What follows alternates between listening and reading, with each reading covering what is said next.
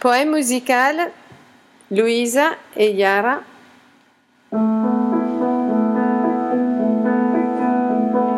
Il y avait une fois deux petits enfants dans une famille très très pauvre.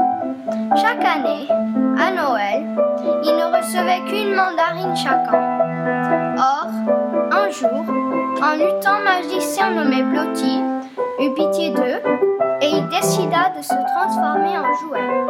Pendant de longues années, jour et nuit, les enfants jouèrent avec leur unique jouet.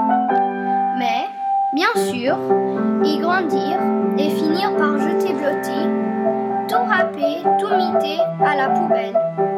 Cette fois, c'est le Père Noël en personne qui eut pitié de Blotti et des enfants. Alors, il rendit sa vie de lutin et offrit de nouveaux jouets aux enfants.